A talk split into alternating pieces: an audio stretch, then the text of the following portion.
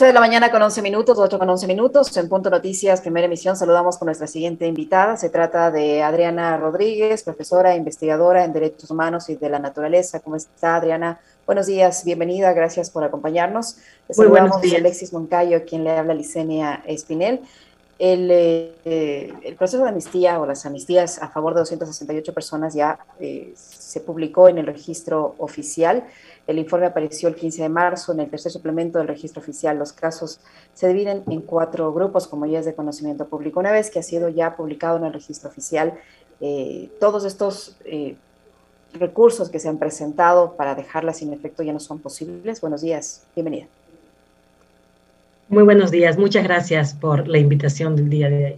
Sí, no, digamos, yo fui invitada hace algún rato acá para hablar justamente de la naturaleza eh, ius jurídica o constitucional de la amnistía, ¿no? Y, todo lo que significaba la amnistía. Es una atribución que tiene eh, justamente la Asamblea Nacional para conceder amnistía. Por lo tanto, esa atribución que tiene eh, la Asamblea Nacional no es, no, es la, no es una norma, digámoslo así, no es un acto administrativo tampoco, sino es una atribución propiamente dicha, una atribución especial que tiene la Asamblea Nacional. No es susceptible de, digamos, de recurso alguno, porque no es una norma específica. Entonces, no entiendo yo muy bien eh, exactamente cuál es el fundamento de estas acciones que se están haciendo, la de inconstitucionalidad, por un lado, también algo escuché de acción de protección, cuando justamente la naturaleza de la amnistía no es construir una ley, no es eh, una política pública tampoco, sino es una eh, justamente una, una atribución especial que tiene la Asamblea Nacional y, es una atribución de carácter ius política, digámoslo así. No es una atribución jurídica, no es una, una atribución eh, legista, sino es una atribución que tiene un significado y un trasfondo político también, ¿no? Ius política, primero porque suspende este, los procesos eh, judiciales en contra de estas personas, por eso tiene, tiene una, un efecto jurídico, pero es política porque ahí es una decisión también este, de los representantes em, de las diversas provincias del país, son los representantes, guste o no nos guste, tenemos una asamblea y es una asamblea donde se debaten eh, decisiones políticas y esta es una decisión política, ¿no? Y es una decisión política, eh, digamos que conlleva un efecto jurídico, pero no es un, em, digámoslo así, no, eh, no significa eh, eh, efectivamente un, proyecto de ley no es tampoco un acto típico de un funcionario público, por lo tanto no es susceptible a ninguna de las dos acciones que se están queriendo promover. Rodríguez, muy buenos días. Eh, a ver, siendo este un, un, pronunciamiento de carácter político, lo, lo, entendemos así, no es, no es administrativo como han pretendido algunos decirlo, que, que, ese es el pronunciamiento de la Asamblea, no, la Asamblea ha hecho un pronunciamiento de carácter político, pero también las respuestas que ha recibido, más allá de los argumentos y de los mecanismos que están utilizando, que son por la vía legal, usted ha mencionado dos, una acción de protección y una acción de inconstitucionalidad, eh, me parece que también son pronunciamientos políticos terminan siendo pronunciamientos políticos, que han venido además acompañados de manifestaciones políticas. O sea, lo de ayer, el acto de ayer de Andrés Páez y de todos los que le acompañaron con la bandera negra, gritando afuera de la asamblea y demás, eh, eh, digamos, tiene una, un mensaje político, ¿no es cierto? Ahí, ¿cuál debería ser el accionar de los organismos hasta los que ellos llegaron para entregar estas eh, acciones? Me refiero a la justicia ordinaria. ¿Qué tiene que hacer la justicia ordinaria con, estos, eh, con estas acciones que han presentado? Toda vez que entendemos que los dos pronunciamientos terminan siendo políticos y no jurídicos. Gracias por esa pregunta. Efectivamente, o sea, al parecer estas acciones que se están queriendo poner tienen una naturaleza más de carácter política que jurídica. Eh, y bueno, la ciudadanía puede hacer, digamos, lo que quiera, pero los organismos judiciales no. Los organismos judiciales tienen que calificar eso. Por ejemplo, si hablamos de la naturaleza de acción de inconstitucionalidad, no estamos aquí en contra de ninguna norma. No existe una norma, eh, porque esa es la naturaleza de la acción de, inconstitucionalidad, expulsar una norma que vaya en contra de los principios constitucionales o vaya en contra del bloque de constitucionalidad. Por ejemplo, que esté en contra de... Em, en contra de los tratados internacionales de derechos humanos, es una norma que va realmente en contra de estos principios y hay que expulsarla. Entonces ahí se entiende. Esto no tiene esa naturaleza, por lo tanto no es procedente. En el caso de la acción de protección, por ejemplo, es una, eh, lo que dice la Constitución es, es una naturaleza eficaz, inmediata y que se ampara un derecho establecido. En este caso, eh, no me queda claro, digamos, quiénes son los accionantes pasivos. Aquí parece que es la ciudad de Quito, los representantes de la ciudad de Quito, no se entiende muy bien. ¿Y qué derecho están reclamando que está siendo vulnerado? Tampoco queda claro eh, quiénes son los vulnerados en, este, en, este, en esta situación. O sea, nosotros entendemos, digamos, yo entiendo al menos como defensora de derechos humanos, yo no pertenezco a ninguna digamos, de ningún partido político, Entiendo que cuando existe un hecho, digamos, eh, de convulsión democrática, como es un levantamiento, eh, y donde el grado de violencia que se genera en un levantamiento tiene que ver también con, eh, digamos, las decisiones políticas que se toman en su momento, y la violencia, por lo tanto, no, le, no responde solo a unos cuantos, sino responde a una situación democrática compleja que ocurrió, digamos, en un lapso de tiempo en la vida democrática del país todos somos víctimas, todos y todas, somos de alguna forma víctimas. El miedo, eh, los protestantes, los no protestantes, la gente que tiene sus negocios alrededor, eh, todos estamos en una situación de violencia, la sociedad entera está en una situación de violencia,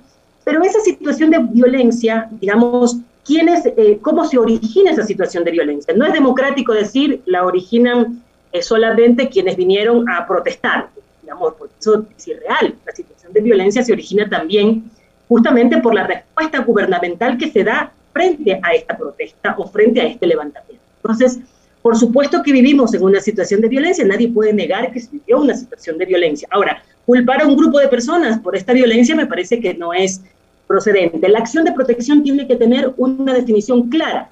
¿Quiénes este, e, efectivamente vulneraron un derecho eh, qué derechos se vulneraron y a quiénes se lo vulneraron. Todo esto es completamente abstracto eh, y no tampoco es procedente frente a una amnistía, porque la amnistía, como bien hemos dicho, es una decisión política o ius política en último de los casos, por lo tanto no es susceptible a estas acciones, al menos es lo que yo pienso y hasta ahora los argumentos que han dado algunos eh, colegas constitucionalistas, al menos a mí, no me convencen porque no es digamos, creo que no han estudiado mucho la naturaleza de la amnistía, básicamente. Son muy constitucionalistas, pero no saben qué, cuál es la propia naturaleza de la amnistía.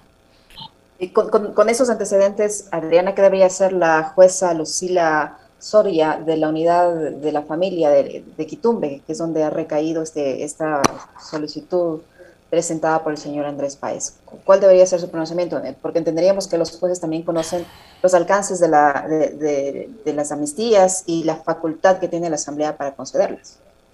Sí, claro, lo que tiene que hacer ahí la jueza creo que es estudiar bien justamente que la naturaleza eh, de la acción, primero la acción de protección no es, una, no es una naturaleza abstracta, es una naturaleza eficaz, un amparo eficaz, directo, dice la Constitución, y por lo tanto tiene que estar claro quiénes son quién es la persona víctima o las personas que se encuentran, digamos, de una, o el conjunto de personas eh, que son víctimas en esta vulneración del derecho, quiénes vulneraron el derecho, digamos, los, los ciento y pico asambleístas, o sea, no, no, no está claro. Y por otro lado, la naturaleza, la naturaleza de la propia figura de la amnistía, de la institucionalidad de la amnistía, no procede, no procede bajo ninguna bajo ningún concepto, porque incluso, digamos, ayer hablaba con un colega justamente sobre la naturaleza de la acción de protección. Incluso si nosotros, digamos que no es tal, pero siendo como una interpretación extensiva, como que lo, que hace la Asamblea es un acto, digamos, es un acto público, ¿no? Eh, ni siquiera ahí cabe, porque es, es una naturaleza, digamos, eh, no es tampoco una política pública, sino es una atribución que tiene justamente eh, la Asamblea. Entonces, se está en contra de esa atribución, eh, se está en contra del fondo de la amnistía, no, no queda claro exactamente en qué se está en contra, porque no podríamos apelar en contra de una atribución establecida por la Constitución. Entonces, estamos en contra que en lo que dice la, amnistía, eh, eso solamente la propia Asamblea podría eh, hablar de nuevo, pero estaría, digamos, estableciendo una contradicción en la vida democrática del país. La naturaleza de la Asamblea es justamente esa. Y sí me preocupa que haya, sí preocupan, digamos, a los, creo que yo que a los abogados de derechos humanos nos preocupa cuando se ataca a una institución eh, que vela por la democracia, ¿no? Y, y, eso es preocupante porque nosotros vivimos en democracias muy endebles, muy frágiles son nuestras democracias. Y para que existan protección de derechos necesitamos institucionalidades fuertes, ¿no? Y, eso. Doctora Rodríguez, eh, a ver, yo entiendo perfectamente bien lo que usted decía hace un momento. Usted no ha tomado partido por absolutamente ninguna de las causas de las 268, sino por el tema integral. Aquí hay 268 personas que se han beneficiado de, este, de esta figura de la amnistía. Pero ahí yo sí quiero eh, un comentario en particular, porque entre esas personas hay algunas que portan dispositivos electrónicos, grilletes, ese, esa herramienta denigrante que se ha utilizado para... Eh, que, debería ser, digamos, una herramienta que utiliza la justicia para determinados casos, garantizar, digamos, la permanencia del pasado en la jurisdicción, etcétera, etcétera, pero en, los casos políticos se utiliza para estigmatizar y para etiquetar. Con la de la amnistía, viendo ha publicado, por ejemplo, el día de ayer en el registro oficial, que estas personas, que estas personas sigan portando el grillete.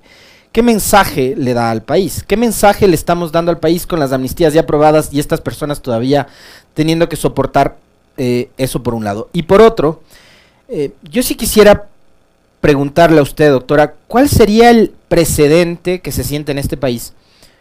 a ver, en, un Estado de Derecho, yo entiendo perfectamente sus argumentos, ninguna de estas acciones, ni de inconstitucionalidad, ni de acción de protección, deberían prosperar por un pronunciamiento político que ha dado la Asamblea, que además no es el primero, ha habido casos en la historia del país y antecedentes también, pero ¿cuál sería el precedente hacia el futuro?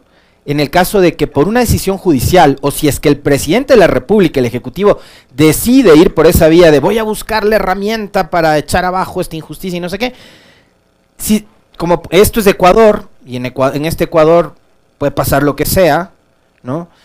Eh, se echan abajo las amnistías. ¿Cuál podría ser el precedente a futuro? Ya, bueno, la primera pregunta sobre el grillete, bueno, hay que decir que la amnistía suspende el, proceso, digamos, de investigación o el proceso judicial referente a estos hechos establecidos en la amnistía. No, no suspende los demás, eso por, eh, para dejar también claro a la ciudadanía, si alguien tiene este, dos o, tres investigaciones procesales, eh, la amnistía, y tiene que ver una justamente con un hecho que se ha amnistiado, solo ese se suspende, no se suspende otros. Entonces yo no podría dar ahorita un, argumento, digamos, si no conozco justamente. Pero si es solo por el, si es solo por el caso amnistiado, eh, ¿qué pasa ahí? No, si sale solo por el caso amnistiado, ahí sí no, digamos, ahí sí, ahí no, no, procede porque justamente se trata de una forma, digamos, de una decisión política de perdonar. Es como el indulto que hizo también el presidente en su momento, que no es lo mismo, digamos, pero cuando hace el indulto el presidente este, se cumple y se saca a las personas de la cárcel, o sea, de eso se trata, ¿no? Justamente de, que una decisión tiene estos efectos, ¿no? Que, conlleva la vida eh, pública, ¿no? Y, acuerdos públicos. Sí es peligroso, creo yo, digamos, más allá de que al presidente le guste o no le guste las personas que están dentro del grupo, y eso lo discutimos también entre abogados y abogadas de derechos humanos, quienes nos gusta, quienes no nos gusta, no puede ser, digamos, una, em, eh, una herramienta discursiva para eh, deslegitimar una atribución que tiene la Asamblea Nacional. Ahora, eh, es cierto que uno quisiera que no sucedan estos actos, estos actos que, se generaron violencia y que se generaron una serie de, de, de complejidades, ¿no? Pero el problema es que se activa justamente la amnistía porque existe criminalización en el país. Y ese es, ese es el problema. Hace poco, también hace un año o dos años, fue la, fue la amnistía que se le dieron a unos dirigentes indígenas que fueron criminalizados por administrar justicia en sus territorios, por ejemplo. ¿no? Y ahí hablábamos de cómo se había criminalizado la justicia indígena y cómo era necesario acudir a una amnistía, fíjense. Cuando no es necesario ir a una amnistía, eh, simplemente que eh, la función judicial cumpla con su rol de no criminalizar, de no criminalizar esto. Entonces, si tenemos una institucionalidad jurídica fuerte, que no criminaliza, digamos, que tiene claro justamente el proceso y las pruebas y que no se deja influenciar por, este, qué sé yo, eh, algunas fuerzas políticas, la amnistía tendría menos peso. El problema es que justamente la criminalización existe, existe en el país. Y esta criminalización, eh, digamos, va en contra de, la vida democrática también, ¿no? Porque existen actores, existen actores que están en conformidad, existen actores que no están de acuerdo con decisiones políticas, y esos actores eh, digamos, son justamente quienes se criminalizan y esto no puede ocurrir. No tendríamos que llegar a una amnistía, digamos, ese, es el... Eh, pero la, estamos llegando por algo. Y si estamos llegando a esta decisión o a esta, a, esta facultad política, creo yo que deberíamos nosotros, eh, debería el presidente sentarse con nosotros, con todos los ciudadanos, sentarse en forma metafórica, digámoslo así, para reconstruir las institucionalidades democráticas no se hace más democracia debilitando una institucionalidad, para nada.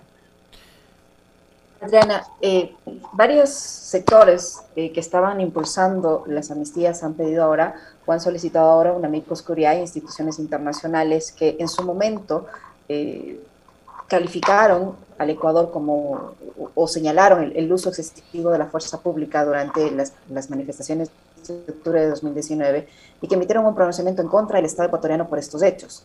Eh, ¿Hasta qué punto eh, estos amigos curiae pueden ayudar a terminar con la polémica que ha generado el tema de las amnistías, por un lado? Y por otro, ¿qué opinión le merece a usted eh, las declaraciones, las versiones del presidente de la República, de su gobierno como tal, que señalan a estas amnistías como injustas porque no han incluido a los policías y a los militares que entendería yo deberán seguir eh, con las investigaciones penales que se han abierto por, los hechos de octubre.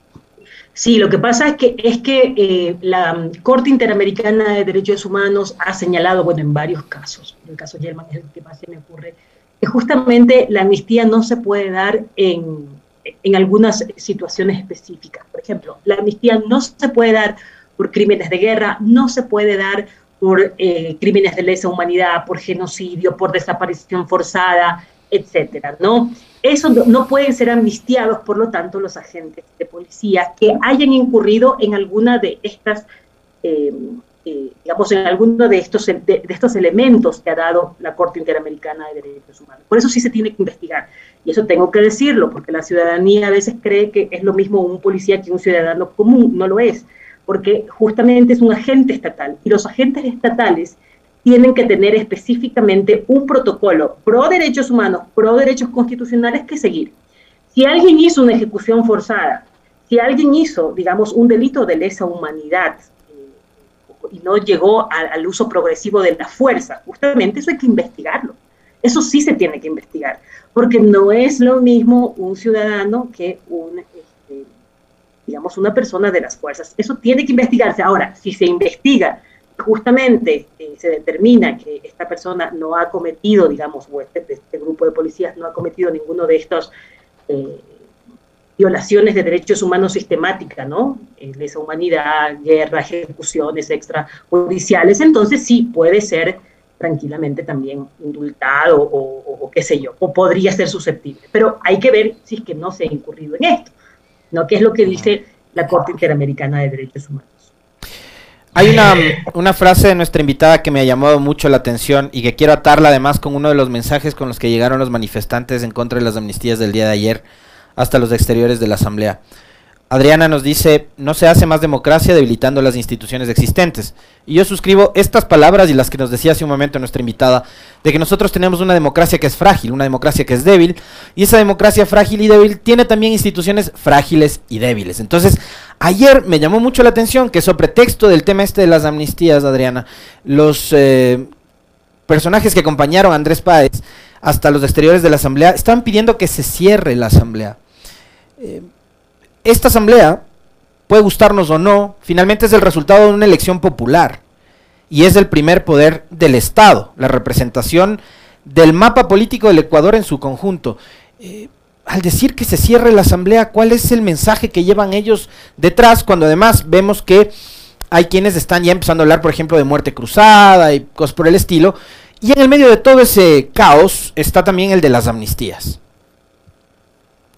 Bueno, es otra forma también eh, de manifestación eh, del tipo de democracia que vivimos y también de los autoritarismos, ¿no? Muy fuertes. Es una forma autoritaria eh, de proceder. eh, y que la comunidad internacional nos vería, o sea, vería con muy malos ojos esto.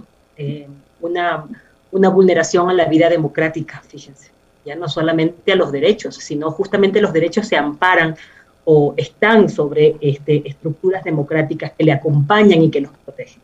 Si nosotros eh, sacamos la institucionalidad, las instituciones que, que, que protegen nuestra democracia pobre o débil, ya no nos queda nada no nos queda absolutamente nada y eso sí sería realmente una, eh, una hecatombe para la vida democrática del país, ¿no?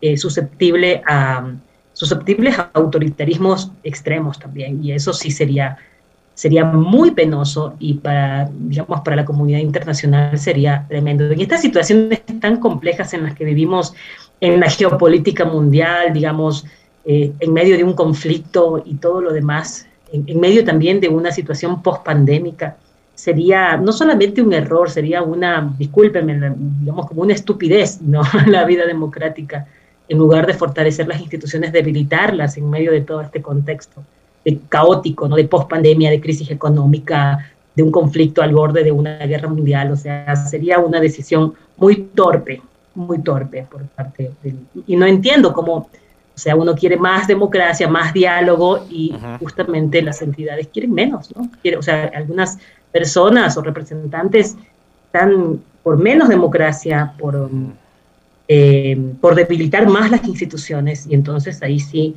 eso sí eh, me parecería que sería tremendo, ¿no? Tremendo, tremendo. Adriana, en todo caso, si ya no hay, ya no tiene sentido que se tramiten estos recursos presentados por estos sectores para dejar abajo, para echar abajo las amnistías que ya han sido publicadas en el registro oficial, eh, ¿qué, procede ahora? Las, las, donde recaigan esas instancias tienen que eh, convocar a una, a una audiencia, dejarlas sin efecto o simplemente de, plano ni siquiera convocar audiencias. Por un lado. Por otro, eh, le decía yo los de los amigos, amigos Curiae, ¿Para qué sirven en estos momentos si ya las amnistías están publicadas en el registro oficial? Sí, yo no le veo sentido, la verdad. O sea, la jueza que vaya a convocar audiencia, no sé a quién va a convocar, digamos. O sea, no, tengo, no, no, no lo tengo claro. Yo justo conversaba con, o sea, ¿a quién convoca? Convoca a los ciento y pico de asambleístas, convoca, eh, no, no, no, se entiende bien, digamos, esta naturaleza. Habría que ver qué, piensa hacer la jueza, digamos, si es que va a convocar audiencia y todo esto. Los amigos internacionales. Los amigos son terceros interesados que participan de un juicio justamente para darle una profundidad, ya sea académica, una tercera visión eh, de profundización respecto de estos temas, ¿no? Em, y que también hay que tener cuidado, porque yo digo, a veces trae amigos internacionales da un poquito de vergüenza a veces en este tipo de cosas. Entonces yo realmente pensaría que no prospere porque no tiene, no tiene sentido. Yo hasta ahora los argumentos que he escuchado de colegas constitucionalistas, ninguno entra dentro de, cómo, se va a hacer una acción de protección eh, desde una perspectiva abstracta eh, de la vulneración de los derechos fundamentales, quiénes fueron vulnerados, lo que yo decía, porque aquí podríamos decir en un sentido amplio, que no solamente este, el señor Páez este, se traumó, digamos, yo que vivo cerquita del, del arbolito quedé más traumada probablemente que el señor Paez porque veía, digamos, todo el tiempo y, y, asmática tenía todos los gases lacrimógenos encima. O sea, bien, todos en el país sufrimos una convulsión eh, política, una convulsión, digamos, una conmoción social muy fuerte. Entonces también no se determina quiénes son las víctimas, ¿no? Por eso es que la amnistía era el camino posible. O sea, el camino posible de la amnistía no se le ocurrió a alguien, no, es el camino que justamente los constitucionalistas y abogados de derechos humanos encontraron para poder reconstruir la democracia. ¿no? Eh, o sea, no es una cosa eh, esporádica, no, no, no le dio la gana a la Asamblea Nacional Constituyente, no, fue toda una apuesta justamente para reconstruir un camino roto, ¿no? Un camino roto que pudo, que pudo no haber sido tan violento, porque justamente cuando uno habla o cuando uno estudia sobre levantamientos populares, sobre este, protesta social, eh, y lo ha dicho también la CIDH, ¿no? porque la protesta social es, también un derecho humano, un derecho constitucional, por supuesto, se quiere que sea pacífico, todos queremos, todos y todas queremos que sea pacífico, pero el grado de conflictividad siempre está relacionado con cómo se maneja a través de las instituciones públicas, ¿no? Cómo el Estado es capaz de llevar esa protesta al, lugar, al, lugar pacífico que le corresponde, ¿no? Y es esa relación que se quebranta en algún momento y surge estos episodios de violencia. Eh, el camino, no, no había otro camino realmente, no, no existía otro camino. Yo no entiendo cuál era el camino que están proponiendo, digamos, el señor Páez y compañía, porque no, no lo comprendo. El camino eh, de la criminalización. ¿A quién criminalizamos? ¿A los 40.000 que vinieron? O sea, no, sigo, eh, es muy, muy confuso eso. Eh, no es un tema judicial, como dijo justamente el compañero acá, es un tema político, ¿no? Y, y, como tal se lo está llevando. El problema es que se utilice a las instituciones jurídicas dentro de un objetivo político. Y eso sí es preocupante, digamos. Otra cosa es que, qué sé yo, que, su que se forme un partido eh, político, qué sé yo, de derecha que esté en contra de las amnistías y que promueva una discusión y un debate político público, ¿no? Ahí, digamos, nadie podría estar en contra, pero que se utilice a las, a las institucionalidades del Estado, a la justicia, por ejemplo, sí es preocupante. Muchas gracias, doctora Rodríguez, por su tiempo, por la información que nos ha proporcionado. Adriana Rodríguez, profesora e investigadora en Derechos Humanos y de la Naturaleza, que ha estado con nosotros. Muy amable, doctora Rodríguez, muchas gracias. Muy amable, doctora. Muchas gracias.